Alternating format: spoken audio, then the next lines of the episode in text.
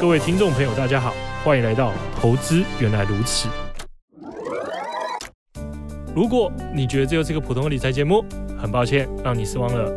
如果你也觉得投资理财很复杂，不知道如何有脉络的理解投资这件事，那恭喜你找对地方了。我们每周结合国内外重要时事与投资理财观念，让你从生活中掌握世界的经济脉动，创造最适合自己的投资方式。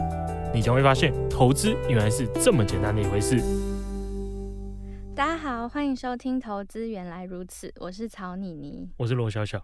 那我们今天要来聊一下，上班族到底该怎么投资呢？就是，就是因为平常上班族都没有时间看盘啊，九点的时候大家都很忙，而且如果不是金融业的话，根本就没有办法盯着那个盘。那到底该怎么办？真的，其实。其实我觉得这个问题应该很多人好奇，因为因为大部分其实都不是做投资相关的工作嘛。对。那绝大部分其实对投资也没有真的这么了解。嗯。尤其是如果以最近来看，其实很多投资人是二零二零年三月这一轮上涨之后才开始进入股市。嗯。因为觉得股市我们都美好赚那么快嘛。嗯。所以才才被进来。那可是进来之后发现怎么投资的？一年多的时间，从二零二二年开始，一切都天崩地裂，发现好像原来自己不是股神，原来不是怎么买怎么赚。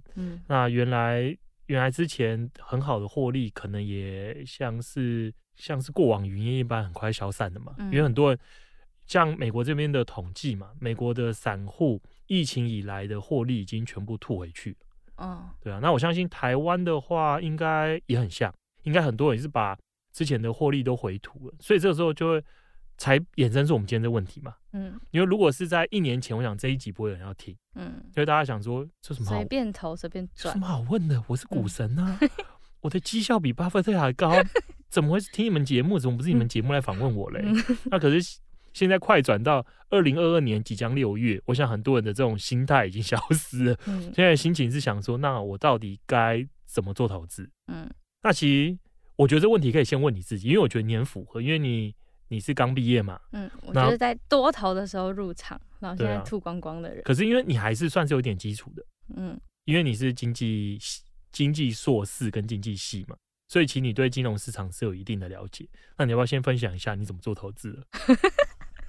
我不想，我不想分享。要啦。好，我怎么做投资哦？其实。我觉得我进来公司之后，想法也改变很多。我以前就是跟着涨啊，像那时候什么航运啊或什么，当然就是每天都在赚啊，所以有赚就赶快拿回来，然后就很爽嘛。但是现在就完全不一样。牵涉到一个判断是，就是那你是我以航运航运为例啊，因为航运涨很多段，那你是一开始它在涨有迹象你就买，还是其实你是看到说哦朋友分享涨了很多，然后你才跟着进？嗯，我算我觉得我算跟风哎、欸。就是就是，如果大家身边人都说我买什么赚了很多钱，也不是，可而且呃，我会去选就是比较就是像是呃什么货柜三雄啊，就买一些比较大的公司，我觉得应该是比较没问题的那种，而且我也不会去什么对冲啊之类的那种。那你怎么找到这些题材？就是你你因为股票这么多嘛，其实不管股票，其实类股也这么多，你总要有个想法，说我现在想要买哪一个类股。我就是买一些大公司啊，哦，而且我会去买，像之前都会买一些半导体啊，因为我不喜欢那种像，呃，我这样讲对不对？我不喜欢波动比较小的，我会觉得很无聊。哦，合理啊，因为你很年轻呢。嗯，对啊。谢谢。那我觉得你的投资经验应该可以套到大部分投资人了。嗯，反正就是看别人赚钱买什么，我就跟着买什么。市场上现在红什么，我就买什么。然后。这是第一层的投资人嘛？那第二层比较会做功课一点的是，可能看了人家买什么，然后会真的研究一下这个产业在干嘛。嗯，然后研究完这个产业之后，可能会就像你说的，他会找寻这个产业里面的龙头，嗯，看一下说这个产业里面谁市占率最高啊，然后就买其中最好的或是最好的几家公司。对，那我想这是很多人投资一个方式。那用到第二种的，应该已经算是比较好一点点的投资人了。嗯，可是这段时间下来，你就发现好像没有带给太大获利嘛。这原因就其实就出在，我觉得跟上学有点不太一样，是就是呃，我以不管是国中、高中或大学好了，我们应该很习惯就是努力付出就会有回报。嗯，对不对？不管哪个科目嘛，你只要有念书，分数一定会变高。嗯，通常啊，除非你是天生练武奇才，怎么怎么考都零分的，可是应该比较少嘛。就你只要付出努力就回报。可在投资的路上，我觉得就跟我们过往经验出现很大不同。常常你会发现你的付出是没有回报，掌控不了。对，就是你可能比别人每天多花一两个小时在研究市场，或是研究公司，可你的报酬率不会比较高。所以下一个问题就是，那那所以我到底该不该研究市场？嗯，那我到底该怎么去做准备？嗯，那其实我觉得绝大部分的投资人，如果你不是那种真的很专业，可以一整天二十四小时都在研究，那也不是这么热爱做研究的人的话，就是不要再花心力做这件事。哦，这听起来很，不要做功课，很怪嘛，对不对？因为因为其实我觉得它的门槛会定得很高，它可它的学习门槛不是一个线性的。如果是假设学英文好，学英文是你每多学，可能每天多念一个小时，你就会感受到。对应的成长，嗯，所以你每一分每一秒的投入都会有成就感，嗯，投资的话，它的门槛可能变很高，可能是你总共花零个小时跟花到一万个小时之前，对你的投资不会带来任何改变，嗯，那你要突破这一万个小时的门槛之后，你才会真的变成比较专业的人，带来比较好的投资绩效。那可是大部分人要从零到一万要花多久时间？而且从零到一万花这么多时间。你可能看不到任何报酬的提升，谁会愿意做这件事？所以我觉得这投资最最难的一点，因为你的付出要到开花结果中间的过程是非常非常艰苦。那再退而求其次，那我如果我们没有一万个小时做，那我就一个小时都不花，那会不会有什么不好影响？其实如果掌握几个大的要点，反而是对你是好事。这样我们不会被当成散，就是当韭菜嘛？我们这些散户。我觉得你你刚才提到的韭菜这个想法其实很好，因为什么叫韭菜？韭菜通常会被收割是买什么？是买个股。嗯，你很少听说有人他去买了一个美国的股票型基金，尤其是如果是尤尤其是它是灵活配置，就是它里面没有特别偏重于某一个产业或哪一个类股的话，嗯，你很难被割韭菜。怎么被割韭菜？没有人有能力去收割整个美股的投资人呐、啊。对，那可是通常被收割谁？通通常被收割就是像是赖有很多那种群主嘛，标股。对对对对对，他就叫你去香港投那种仙股啊，那个价股价很低的嘛，然后就跟你说这个上涨潜力很高，买进去之后可能过两天跌九十九趴。嗯，这种才就是被收割嘛。所以其实割韭菜会发生在你买的是个股，嗯，而且你买的是波动度、交易量很小的个股。所以，所以，如果你是不想做功课，你觉得人生不应该浪费时间太多时间在这些很麻烦的事情上的话，你绝对不能碰个股，绝对不能碰标股，绝对不能碰那种来路不明跟你说这几只股票会表现很好，这些东西都不能碰。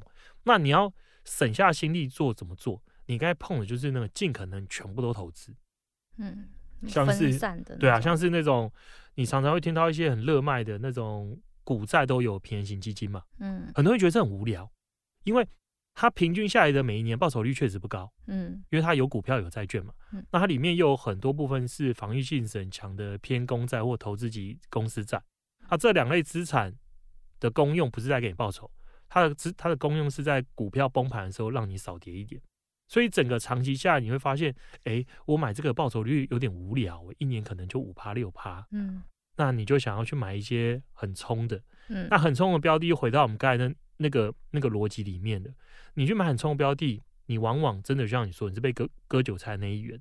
那就算你买的不是存心要骗你的话，那你要付出的心力来让你达成很好的绩效，要花的时间也远远远远超过一般投资人的预期跟认知。很多人会说不对啊，我每天回家会看那什么什么金钱豹啊，然后一些。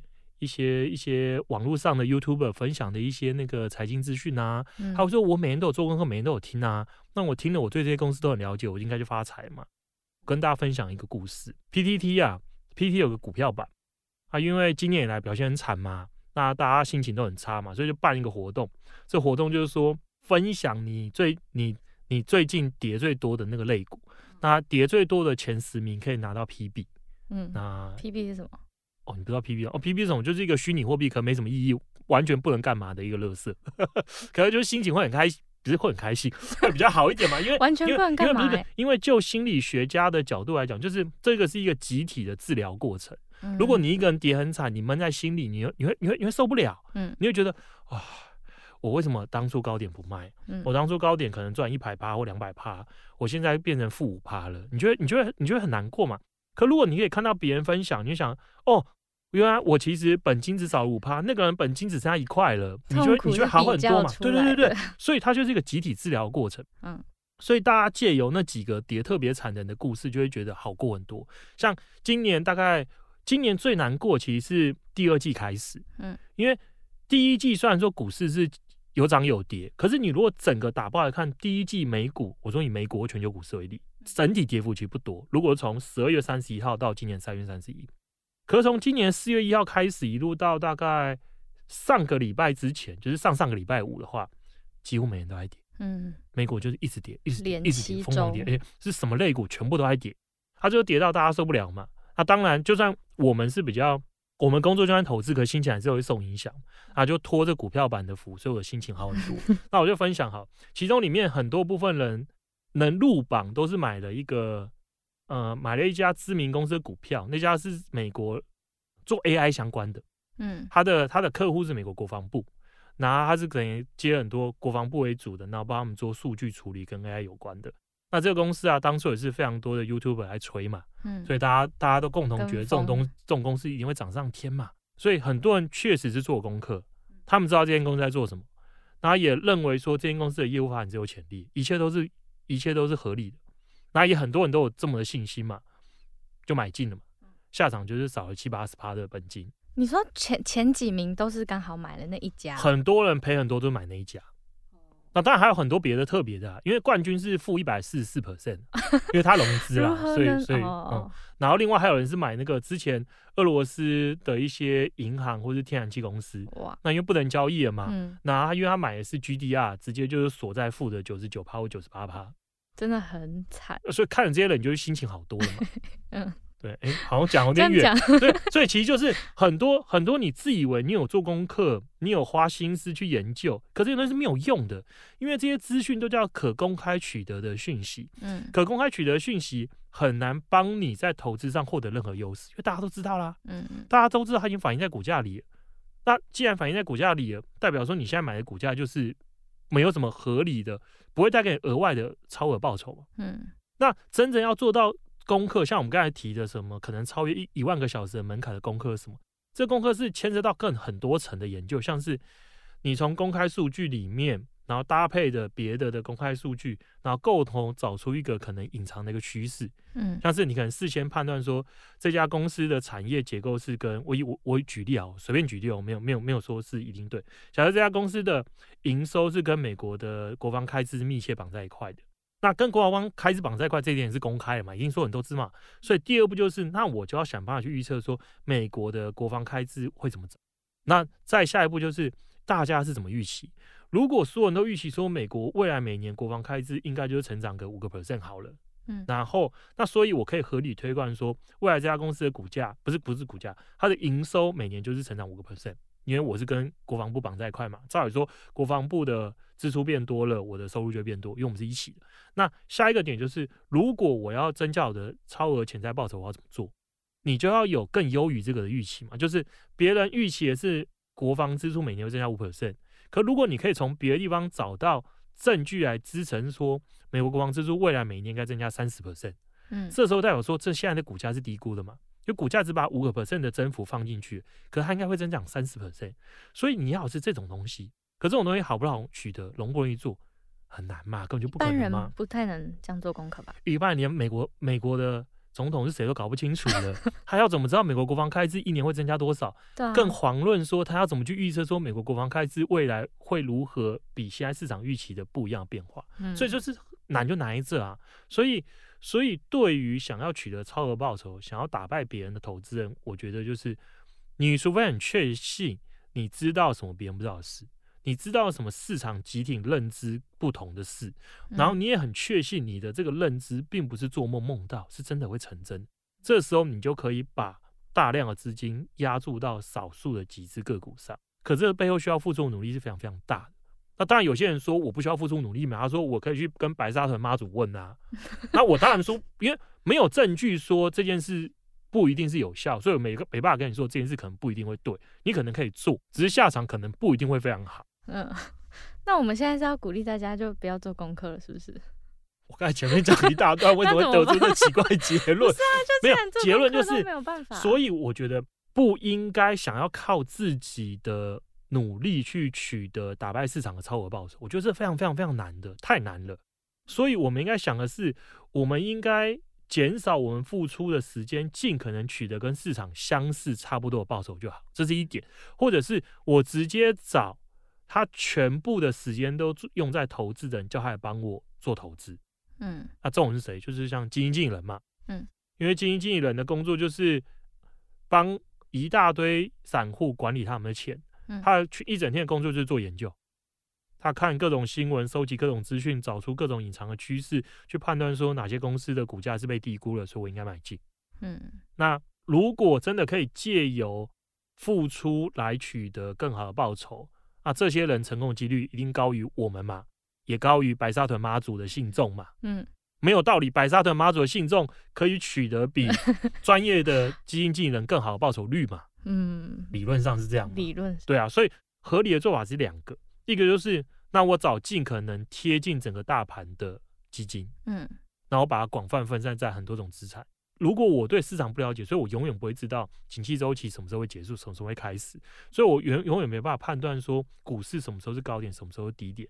既然没办法判断股市什么时候是高点，什么时候低点，那我防御性资产跟周期性资产都各买一些，就可以帮我避开各种波动嘛，这是一个。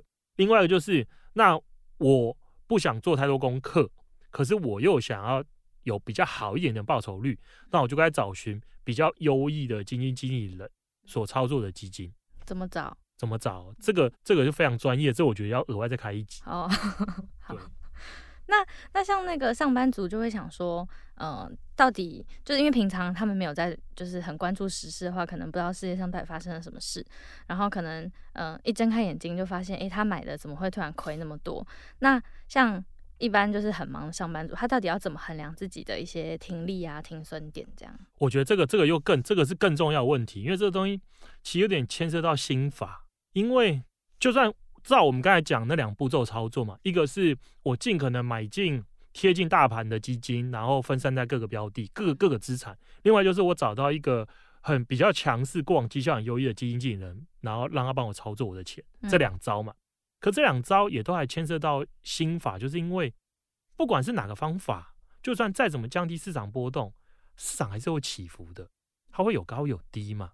那我们这边心法意思就是，人类的心理就很难抗拒，就是你就是会在高点的时候买，嗯你就是会在最低点的时候卖，嗯嗯嗯，因为涨到高点的代表说最高点一定代表它过往的绩效非常好嘛，嗯，这时候你就会受不了。嗯，你觉得它怎么这么会涨？人性。对啊，所以你一定会在这时候被吸进去买进嘛。嗯，那跌到最低点的时候，就是你大家都崩溃了，这时候你受不了，你的心理防线就破了，逃了，一定就卖嘛。所以，所以，所以，就算你选对标的，你选对了，你选到一个好的基金跟好的经纪人，嗯，可是如果你没办法克服自己心的心魔，你永远买在高点卖在低点，那也不可能赚钱嘛。嗯，就算这标的再好，经纪人再强，也不可能每天都涨啊。嗯，所以，所以，所以，我觉得第二个步骤就是更为重要，就是你要克服心魔。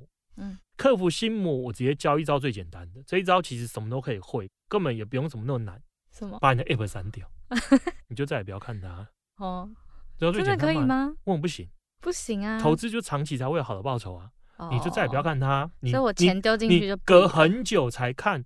心情会好很多了，因为以股市为例嘛，股市股市投资时间拉越长，正报酬几率就越高啊。嗯，所以如果你越越久才去看一次，你打开来遇到负报酬几率非常非常低。嗯，啊，至少不赔钱，你心情就不会太差嘛。嗯嗯。啊，另外一个就是很多人说我不可能不看嘛，那就是尽可能拉长看的频率啊。因为像是以股市为例哈，股市如果你只聚焦每一天的股价波动。那东西没有意义，那里面叫杂讯。嗯，股市的时间越短，里面的杂讯成分越高。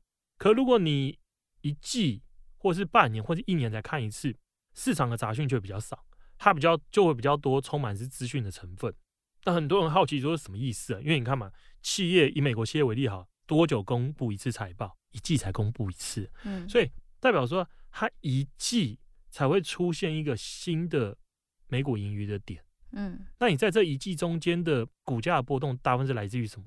就是消息跟俄语嘛。嗯，它消息跟俄语大部分就是掺杂着杂讯在城里面。那就算只看到正好的资讯，要做出正确的投资决策都很难，更何况是你要看一大堆垃圾资讯，做出正正确的投资决策，就像是统计统计的那个模型一样嘛，garbage in，garbage out 啊，你丢垃圾出来就是垃圾啊。嗯，所以所以所以才说，如果一定要看，就尽可能拉拉拉长的时间，不要每天都去看。哎、欸，很多那个新闻都讲说什么自己的爸爸妈妈在什么六十年前买了一张股票，然后忘记。哦、真的啊，这就是现在是翻倍的这种。六十年前买进，现在可能不是翻倍，翻很多。因为你看，这个就是我们刚才提到的关键，因为你一直看，你就很难逃过买高卖低的心魔。你不逃掉买高卖低的心魔，你根本没办法让你的资产享受复利的成长。复利成长这很惊人的。假设一年的报酬率是。十趴好了，七年会翻一倍。那如果你的投资的时间是三十五年，因为你离退休应该还有三十五年嘛，你可能还更久。啊，假设是三十五年，你的、你的、你的那个报酬就会变成二的五次方倍，嗯，三十二倍。所以、所以、所以，其实不要小看那个一点点的报酬率，一点报酬率只要时间拉很长，报酬率最后报酬率就很惊人。它可是它需要真的就是时间，就是你不要那样想要今天要买一点啊，明天卖一点啊。像我觉得最近上个礼拜就最好的经历，上个礼拜美股标普五百涨了快要七趴嘛，嗯，可是，在上个礼拜之前，就是在前一个礼拜五，市场是跌到大家都快崩盘，所有人信心都溃散，嗯嗯，又跌破三千九嘛，应该跌到三千八百多点，标普五百。那那时候你打开新闻，所有人都跟你说，应该会跌到什么三千五啊、三千三呐。之类的很可怕的恐价位嘛，新闻说会崩盘，所以所以所以所有人的心态在那个时候，大部分应该会想说，我把我手上还能卖，全部都卖掉。嗯，那假设你就是在那时候屈服给你的心魔了，你卖了，然后错掉这一个礼拜六点六 percent 的涨幅，嗯，你未来要再弥补回先前的跌跌势就更难了，嗯，因为因为股市的特性是它不是每一天的涨跌幅都很平均，嗯，它是上涨的时候会连续集中在一个连续时间段，跟每天都大涨大涨大涨，嗯。那跌的时候也很相似啊，会累积在累相似的时间段，每周大跌。所以，所以如果上涨的时候会有这种密集的群聚的现象，你不小心错失掉这种密集的群聚的大规模上涨的话，你可能长期下来根本赚不到钱。嗯，对。所以我觉得重点，所以就是尽可能不要管它。嗯，好，你还有什么想要提醒一些上班族的？就是月薪三万多，到底该怎么存钱啊？上班族的最大疑问。我觉得啦，就是如果薪水，其实应该说刚出社会薪水一定不高嘛。嗯，刚出社会的时候，我觉得与其几个一两千、两三千去做投资，还不如把这些钱投资在自己身上。什么意思啊？不是叫你买衣服，也不是叫你买化妆品，是是买一些自我学习的东西啊。哦，就是你要想的是，你刚出社会嘛，那你要这个时候要想的是，我未来想要变成怎样的人嘛。嗯，当然，大部分想要变成怎样的人，就是变有钱人啦。嗯、大部分就是，就就正常人的心理是这样。那所以，如果你看嘛，你就你你你能设定，就是你可以看你的公司里面比较比较资深、位阶比较高的这种，就可能是你想象中的未来的你嘛。嗯、那你就要想，你就要看说，那你跟这个人差什么？差差在哪里嘛？那当然有一部分是工作经验，那部分的话可能是他的外语能力可能比较好啊，他或者是他会多种城市语言啊，或者是他逻辑能力比较好。那你每个月省下来的钱就应该拿去弥补这些东西。你可以拿去学英文啊，你可以拿去上电脑课啊，嗯，你可以拿去买书来看嘛。你借由这些，才会让你的收入用更快的速度提升。那当你的收入很快从三万变成六万或九万的时候，你就不需要再烦恼说，我从该从哪里挤钱出来投资，因为你才有才有真正比较多的钱可以做投资。那像我有朋友有讲说，就是他。就嗯，可能想要买一些像是美股啊，大家就看到别人说手续费都很高，然后就觉得哦，那我是不是应该要存到一个程度才能开始投资？可是因为单次单次入金的成本都很高嘛，因为一次收一笔手续费这样，可是这样好像又跟自己想要投资钱滚钱的想法冲突，所以该怎么办？我觉得，因为你刚才讲的问题是因为他要把钱汇到海外去，嗯，那因为汇出去的那个成本是一次的，所以你汇的钱越少，成本就越重。那所以这为什么你其实在台湾直接用定期定额扣基金就就搞定？因为像你有美国股票型基金嘛，嗯，美国股票美国成长类股基金、美国价价值类股基金、全球股票基金，反正什么基金都有，所以每个对应的标的你都可以找到你想要的基金。